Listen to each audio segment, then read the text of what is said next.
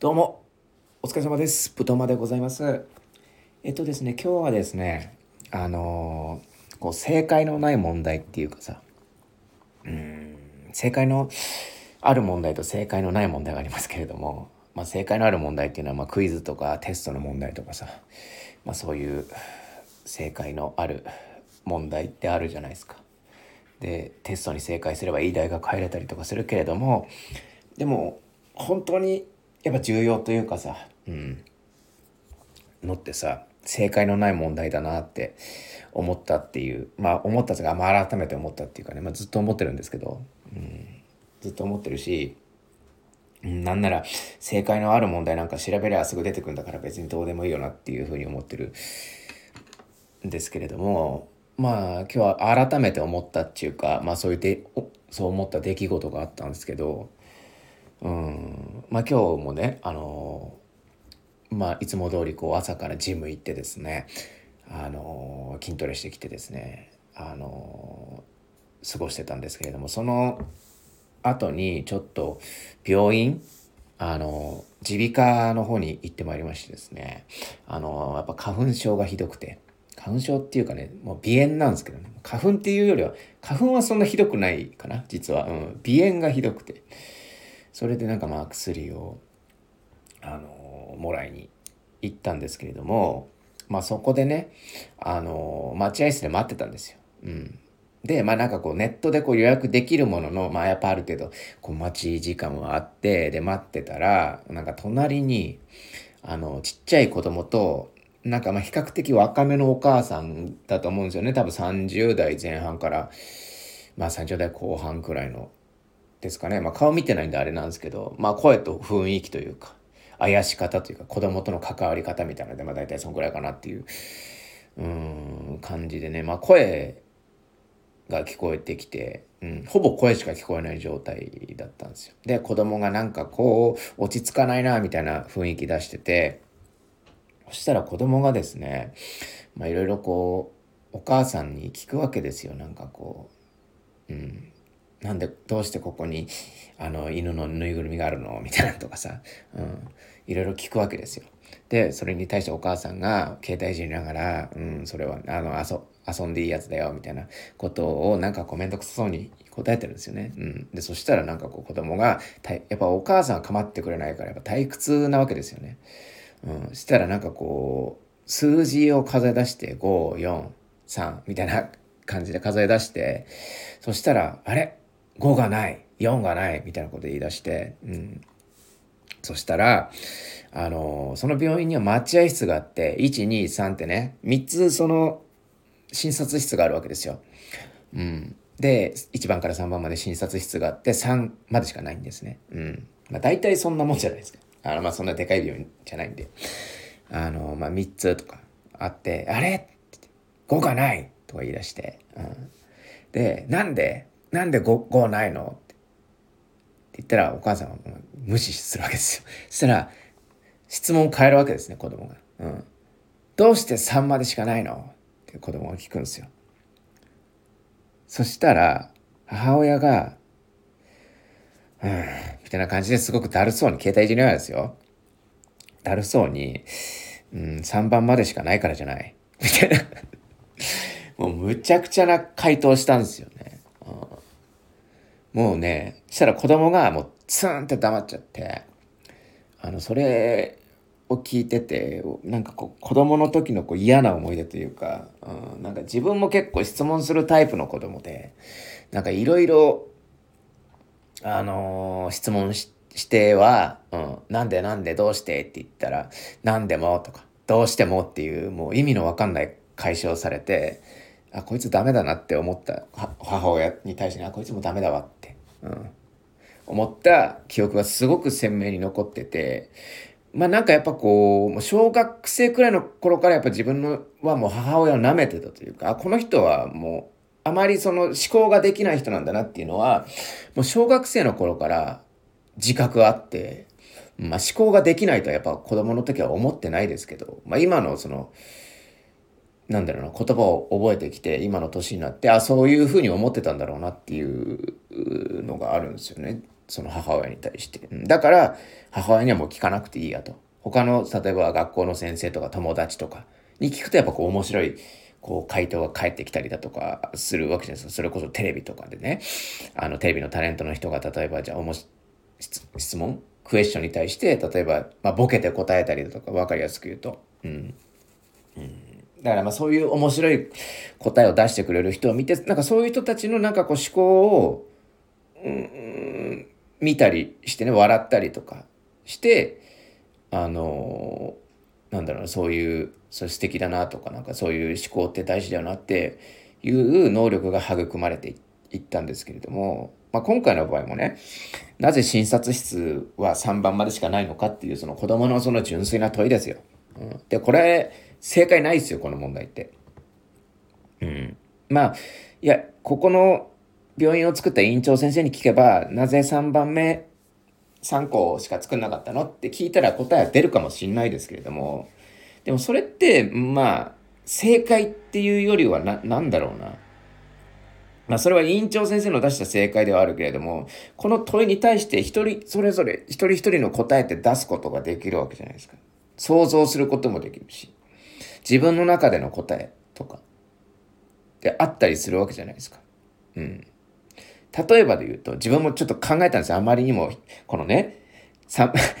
なぜ診察室は3番までしかないのっていう答えに対して3番までしかないからっていうね、もう本当の地獄の哲学者みたいな、こう、回答されて子供も疲弊してたんで、もうげっそりしてたんで、えーみたいな。うん、びっくりしましたよ、本当に。哲学者ですからね。哲学者って、まあこれはいい風に言えばそうですけれども、こんなの、もう無視と同意というかさ、無視され、してるんですよね。もう子供の回答を答えるのがめんどいから。うん、で、わ、これ地獄だな、ひでえなって思って、自分だったらどうするだろうって考えてたんですけれども、うーん、でもまあすごく全然普通の答えなんですけど、ボケでも何でもないんですけど、やっぱ3個だとちょうどいいからって自分だったら答えるでしょうね。うん。で、まあどうしてちょうどいいのって言われると思うんですけれども、まあ、ここの駅の規模考えてもらえばわかるんだけれども、ね。あの、まあ、例えば新宿とか渋谷とかすごい賑わってる場所だったら、もっとね、大きな、あの、施設で、あの、診察室もいっぱい作れるかもしれないけれども、まあ、この駅でで、あの耳鼻科か、耳鼻科っていっぱいあるじゃないですか。で耳鼻科っていっぱいあるしあのやっぱ人に対してのそのバランスっていうものがあるんですよ。うん、であのその診察室のその待合室を見てもらえば分かるんだけど席余ってるでしょ？っつって余ってるからで今はすごく暇な時間帯で余ってるけど忙しい時間帯で混んでも混んだとしても、まあ、そこまであの、いっぱい診察室作っても余るから、からそこのバランスを考えた時に3個がちょうどいいんじゃないか。うん。っていう答え方をすると思うんですよね。まあ、うん。だからそれに対して何聞かれても多分自分は返せると思うし、まあ多分それしかないでしょうね。やっぱ3つでちょうどいいからだって自分だったら言うかなって。まあそれ以外の答えというか、まあもうちょっとそのウィットに富んだ答えをできる人もいるだろうけど、自分がその時パッと思いついたのはそんな感じですかね。まあそこでちょっと遊ぶかなっていう。そこで会話してったらちょっと盛り上がるかもしれないし、みたいな。うん。っていうところですかね。なので、まあこういう、この問題に答えを出すことってすごく重要っていうかね、まあそういう今日はそういう話をしたいと思うんですけど、まあ、いわばこの問題のない正解のない問題に答えを出すっていうのはすなわちどういうことかっていうとこれ自分の意見ってことだなって思うんですよね。自分の意見じゃないですかこれって。うん、でいわばその自分の色というかさ自分自身というかさ自分が出るというかさそれにさ、うん、だからこそすごく重要なことというか、まあ、よくね自分のことがわからないとかさ自分ってどんな人なんだろうってこう考えた時にさよくこう使ってる言葉で人は作られるみたいなこと言うじゃないですか。うん、だこれこの思考のっていうか意見もそうだと思うんですよね。うん、意見っていうのは自分自身そのものだとこう思ってるんですよ自分は。だからすごくこういう時にねまあその子供のお母さんみたいにすごく逃げるというかさめんどくさいというかまあ機嫌悪かったかの？悪かったのかもしれないしまあいろいろそのお母さんがどうとかいう問題ではないんですけどこういう時すごく逃げる人がすごくいると。いうことで。あのまあいろんな逃げ方があるんですよ。例えばなぜ診察室は3番までしかないの？って言ったら、まあ、うちの母親だったら多分知らないとか分かんないとか、うん、どうしてもとか、うん、それこそそのあの地獄の哲学者の みたいな3番までしかないからみたいな答えをすると思うんですよね。うん、とかね、まあ、よくこうネットでよく見るその逃げ方としては、まあ、例えばこれ正解のないクイズで、まあ、こういうことがあるんですけどどうですかって言ったらあの今もう本当に多いのが、やっぱチャット GPT のスクショ貼って逃げるね。うん。これがもう本当にね、なんだろうな、ひどい逃げ方で、ちょっと私テクノロジー知ってますよ、みたいな。チャット GPT っていうテクノロジー知ってますっていう、なんかそのエモさを出しつつ、その、ちょっとシャレ感を出しつつ逃げるっていうね。しかもやってることとしては、いや、自分の意見ないからただチャット GPT に頼っただけでしょっていうことを、この、なんかこう、最新鋭で逃げてるみたいなので、もうこれを見るたびに、まあ、こう、ひどいもんだなって、やっぱ思うんですけれども、やっぱチャット GPT に答えさせたりだとか、まあよくある手法としては、やっぱ他人の言ってた意見とか、ことを、この人はこう言ってましたとか、もう、素直に使っちゃうとか、うん。いうのとかね。で、あと質問返しとかね。逆にあなたはどう思いますか？で、逃げちゃったりとか。っていう、こうやって逃げる人がすごくいると。で、なんでこれ逃げんのかなって思ったんですけど、いや、さっきも言った通り、この意見っていうのは自分自身なんで、自分自身の思考を出すのが恥ずかしいとか、うん、思いつかないとか、うん、これで恥かいたらどうしようっていう、なんかまあ恐怖なんですよね、絶対これは。うん。だと思う、自分は。恐怖心から傷つきたくないとか。だって他人の意見とかチャット GPT の意見とか、あと、無視とかさ、あの、知ってりゃさ、あのー、傷つかないんだから。自分の思考とか意見はね、答えは。うん。なんですよね。うん。だから逃げると。うん、で、まあ、こういう人に限ってすごくね、こう、正解のある問題が好きだったりするんですよね。うん。うちの母親のまた例を出すんですけど、うちの母親はね、クイズ番組やってるとね、あの、食いつくように見るんですよ。で、何々で何々って言ったら、うん、っていうのがね、自分のわかる問題だったら答えたりとかするんですね。あ、これあれだ。これ何々だ。っていう。ので、まあ、答えるし、わかんなきゃ、うん、みたいな感じで、うなってたりとかしてるんですけれども、すごくクイズ番組ってす、なんかこう脳を単純化する側面があって、すごくやべえなって思うんですけど、自分が見ててね。うん。まあ、この単純化っていうのは、いい意味じゃないですよ。悪い意味でね。あの、すごく単純に、単純、思考を単純にするっていうと、なんかこうよく聞こえちゃうんですけど、まあ、単純化っていうとあれだな、ゾンビ化っすね。なんかこう、うん、ゾンビ。ゾンビと一緒。なんかこう、来たものに反応するだけっていうか、来たものに反応するだけになっちゃう。ゾンビと一緒じゃないですか。ね。例えばクイズが出た。で、この問題を見ました。で、その問題を見て、あ、この問題は過去に答えたことがあるとか、前違うテレビで同じ問題が出てたから知ってるっていうものに反応して、その答えを覚えてたら言うっていう、ただこれだけがクイズ番組を見てる人のこう脳内だと思うんですよ、自分は。うん。で、まあこれがすごくなんだろうな、このゾンビ化がすごく進行してくると面白くて、この正解のない問題に対して、ない、正解がないのにもかかわらず、それをなんか正解として処理するみたいな行動をしだすんですよ。なんか。うん、正解のない問題ですよ。うん、例えばじゃあなぜ診察室は3番までしかないのっていうさっきのね子供の質問だとするとえ？自分で言うとね、あのー、で自分の答えで言うと、4つだと持て余すっていう答えがあったとしますよ。で、4つだと持て余す。え、でもこれしかなくない？みたいなことを言う人っていません？なんか。うん。これ、うん、4つしかなくない？みたいな。あの、3本までしかないのは4つだと多いし、持て余すじゃん。うん、これ正解じゃない？みたいな感じで言う人っているじゃないですか。うん。でもそれって正解じゃないんですよ、別に。うん、なんかこう、それはただの自分の意見というか。で、なんかそれもやっぱこう、人と違うのが怖いからそういうことを言うんですよ、だからこう、正解として処理したがるというか。うん。だこれってすごく、こう、クイズ脳というかさ、うん、テスト脳っていうかさ、だなってすごく思うんですよね。で、なんかこう最近ね、あのー、すごくいい番組が始まったなって思ったんですよ。最近すごくね、あの、毎週楽しみ、毎週っていうかね、あの、週3しかやってないんですけど、あの、正解のないクイズっていう、うん、あの番組やってて、テレビ東京で。うん、で、自分は、あの、うちテレビないんで、あの、TVer で見てるんですけれども、これすげえいい、いいんすよ。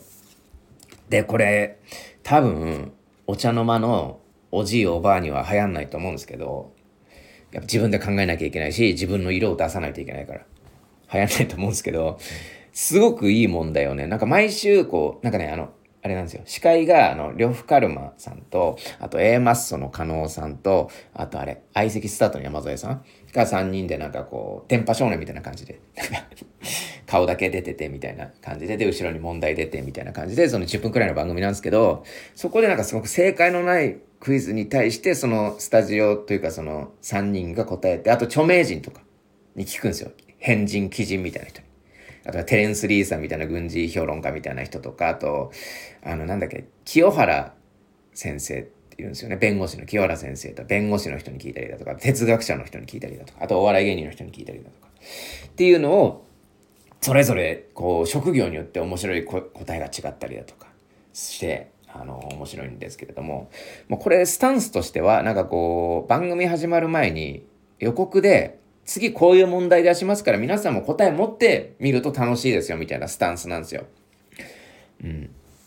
で、これいつもあの予告見て、あ、自分だったらどう答えるだろうなって考えながらね、見てるんですけれども、まあこれ、すごく大事なのが、まあこれ、バラエティとしてすごく面白いんですけど、やっぱ自分でやっぱこう考えるのがやっぱ一番面白いというか。で、自分で考えた上で、うん、なんかこう、他の人の意見とはこんなに違うんだっていうことが知れたりするわけじゃないですか。そうすることによって、ああ、やっぱ人と自分っていうのは違うんだなっていうことがすごく学べるというか、改めてわかるっていうかさ、それすごくいいなって思ったんですよね。なんか、うん、脳停止もしないし。だからこういう、まあ、さっき説明したこうクイズ、クイズ脳というか、あのテスト脳の人って、なんだろうな、正解を探したがるというか、だから、クイズみたいな感じで多分挑むと思うんですよね。正解がないって言ってるのに、正解を探そうとするんですよ。うん、これは恐ろしいことですよ。うん、で、なんかこう、まあ、自分もその番組で、まだ見てない回のやつをちょっと考えてみたんですけど、うん。ちょっと、あれですね、クイズが、その、例えばですよ、その桃太郎犬、猿、キジ、一匹外して他を連れて行くなら何っていう、まあ、ちょっと大喜利チックな答えなんですけど、意外とね、その番組内で、それこそ A マスの加納さんとかですげえ大喜利得意なんですけど、大喜利としてややってないんですよ。ちゃんと真面目に、私だったらこうしますっていう答えを出してて。うん、まあ大喜利として逃げることっていうか、ボケることで逃げることもできるんですけど、その大喜利得意な山マの加納さんがそれやってないってことは多分その番組のコンセプト自体がそうじゃないってことなんですよ。うん、いわばその意見、自分の色というかさ、個性というかさ、まあそういう内部に迫るもの、いわばその自己、自己表現というか、そういう部分にすごくあのスポット当ててるからそういう感じでやってんじゃないかなって、まあこれは予想ですけど、思いました。で、まあ、桃太郎、犬猿記事一匹外して他を連れていくなら何ってことなんですけれども、まあ、これ結構、それこそ被ることってあんまないと思うんですけど、うん、自分だったらどうするかな。これまだこの回見てないんであれなんですけど、自分だったらですよ、まあ、さっきあの10分前に考えたんですけど、まあ、猿外して、あの、自分入れますね。自分。僕です。私です。はい。うん、だ桃太郎と犬とキジと私で鬼退治に行きます。はい。で、なんでって聞かれたら、やっぱこう、桃太郎と鬼退治行ったって言ったら、みんなやっぱ食いつくと思うんですよね。で、やっぱこう、あの、エピソードトークとして強いなって思ったんですよ。うん。桃太郎とね、鬼退治行ったって言ったらみんな食いつくじゃないですか。うん。だからどこ行っても困らないですよ、コミュニケーションに。うん、いや、自分実は桃太郎と鬼退治ったことがあってって言ったら、え、どうだったんですか？ってめっちゃ聞かれると思うんですよ。うん。え、マジかって。まあ、信じてくんない人もいるかもしれないけど。で、まあ、そこを事細かく描写すればね、あのー、すごくエピソードトークとして強いものが得られるっていうのと、やっぱこう、体験に勝るものはないというかさ、やっぱこう実際行ってみると、実は思ってたより違ったみたいなことってあって、やっぱこう、それこそさっきも言ったその体験として喋れるっていうのはすごく強みだと思うんですよね。うん。まあこれだけで多分、下手したら一生食っていけるかもしれないし、すごくメリットがでかい。自分が言ったら。うん。し、やっぱこう、なぜじゃあ猿を外すのかって言った時に、やっぱ猿、うん、やっぱ被るからでしょうね、やっぱ。うん。あの、猿が進化して人間になったわけじゃないですか。まあ、哺乳類として、まあ、桃太郎も哺乳類なんですけど、まあ、あの人はあの、主役なんで、まあ、いいとして、やっぱ、例えば記事外したとしたら、哺乳類3の、ね、犬、獣。獣ってなんだっけ？獣も哺乳類か。わかんないけど。うん。とりあえず人類系が3つっていうのは多いわけですよ。うん。だから、猿をとりあえず外して、で、まあ、戦いの面で言うと、えー、と、猿を外して大丈夫なのか問題もあるじゃないですか。すごく猿は役に立つじゃないですか。爪もあるし。うん。で、人間に近いから、すごく、人間に近い上に身体能力が人間より高いから、大丈夫、あのー、なんだろうな。役に立つけど大丈夫なのかっていう問題あると思うんですけど、でも正直言ったら、まあ、うーん、まあ、桃太郎の世界観って基本的に児童向けじゃないですか。うん。だから基本的にその自分が言った世界観もおそらくですけど、児童向けだと思うんですよね。だから、あの、鬼も多分自分が対処できるレベルだと思うんですよ。そんな、金棒を持ってるけれども、まあ、基本的にうん、自分だって武器持ってくだろうし、うん、そんな自分が対処できないレベルじゃないと思うんですよね。うん、だし、筋トレもしてるしね、自分は。うん、で、あと料理も作れるんで。まあ、道中役に立つかなっていう感じはあるし。で、鬼ヶ島ってすごい、島にあってすごい断崖絶壁にあるわけじゃないですか。ね。でも、その断崖絶壁って、あのすごくいろんな絵本で見たんですけど桃太郎のその鬼ヶ島の断崖絶壁すごく画素数荒いっていうかさあの登るの簡単そうじゃないですか。うん、多分あの公園とかにある子供向けのボルダリングあるじゃないですか。あんな感じだと思うんですよ。うん、だから自分ボルダリングやってないんであれくらいのボルダリングやるのはわけないんですよ。だからあの余裕余裕だと思います。うん、余裕でその鬼ヶ島というか戦う的な部分は抑えれると思うんで、うん、そこの心配してないですよ。だから猿はいらないと。で、自分が行って、もちろん戦いにも役に立つことができるし、あの、料理も作れると。うん。ただ心配はちょっとやっぱこう、肌弱いんで ちょっとね、あの、鬼ヶ島とかすげえ草とかめっちゃ生えてそうじゃないですか。だからちょっと草、草にあの、草負けするのが嫌だなっていう。ただれたりとかするの嫌だなっていう。すげえ虫除けとか持ってこうかなっていうのはあるですね。っていうことで猿外して自分が行きますっていう答えでございました。っていう感じです。ここまで考える必要はないと思いますけど、なんかそういう、これってでもなんか、あの、事故めっちゃ出てません？自分。ああ、ちょっとブトマってこういう人なんだっていうのは ちょっと分かったりするんですよ。これだけ喋っただけでも。まあ5分くらい喋っちゃいましたけれども。とかね。うん。だそういうのがすごく今後、ね、あの、他の人がチャット GPT スクショ大喜利してる時にすごくこう自分自身でこうやって答え出せるってことはすごく重要なスキルっていうかもうスキルと言ってもいいんではないかという。うん。ではないかっていうふうに思いますね。うんっていうことでまあそういうの大事だよねっていう話をしてきたんですけれどもまあでこれこの正解のないクイズってすごくあの面白いんでぜひ見てあの TVer とかで見てみるといいと思うんですけどちょうど今日ですね今日5時半から放送するみたいなんですねテレビでは。でその問題があのついでで紹介しておくとこう2人でじゃんけんをしますと。でグーで買ったら10万円チョキで買ったら100万円で、パーで買ったら1000万もらえますと。で、引き分けと負けは0円。一発勝負で何を出しますかっていう、こう問題なんですけど。まあ、これはですね、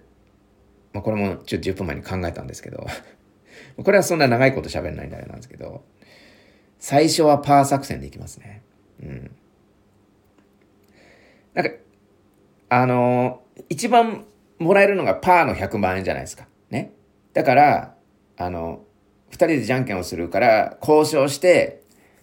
じゃあ自分パー出して自分グー出して負けるから。そしたらその100万山分けして500万にしようっていうのも思いついたんですけど、でもあん、うん、やっぱり、それはそれでちょっと、まあ自分の中で面白くないっていうか、違うなって思って、あの、最初はパーっていう作戦があるんですけど、まあこれ日本人だと絶対8割くらい引っかかるんじゃないかなって思うんですけど、じゃあ勝負しましょうっつって、恨みこなしですよっつって、あの、すげえ古典的っすけど、じゃあ最初はグーっつってパーを出すっていう。ひどい、ひどい詐欺ですよね、これは。うん。っていうのがいい、面白いかなって思うんですよね。で、これはなぜそういうふうに思いついたかというと、この一発勝負っていうところからですね、あの、インスピレーションを得ましてですね、あの、いや、みんなやっぱこう、最初はグーで始まるじゃないですか。で、最初はグーのことをカウントしないじゃないですか。そのボクシングの、あの、なんかこう、こグローブ同士合わせるみたいな感じの やつあるじゃないですか。あの、絶対やる。最初はグー、じゃんけんポンってやるやつ。あれを逆手にとって、最初はパーで、1000万取るって一番気持ちいいじゃないですか。うん。決まった時に。うん。で、この気持ちよさと、で、負けるとしたらチョキ出されて相手に100万取られて、あの、負けるっていうのが、まあ、屈辱だと思うんですけど、一番のね。でも、100万っすよ、所詮。うん。100万って、そんな、あのー、大した額じゃないというか、まず大した額なんですけど、うん、まあ、100万取られたくらいじゃそんなにへこまないかなっていう。だからまあこれはギャンブルっすよね。一番気持ちいい勝ち方できるかっていうところで。うん。で、これ普通に勝負したら、パーでアイコになる確率が高いんで、うん。だから最初はグーの時にやるんですけど、で、最初はグーの時にやったら、気づいたら、気づいた人はチョキ出すし、気づかないかった人はグー出すわけじゃないですか。どっちかしかない。だ引き分けはありえないわけ。なんで、勝負は必ず決まる。っていうところになんかこう面白みを感じました私も。っていうところで、えー、最初はグーつってパー出します。っていう答えでしたね、うん。まあ、皆さんもこういうのやってみるといいんじゃないかなと思います。自分というものが分かりますよ、うん、で一人でやったら別に恥ずかしくないし。ということで今回以上でございます。ありがとうございました。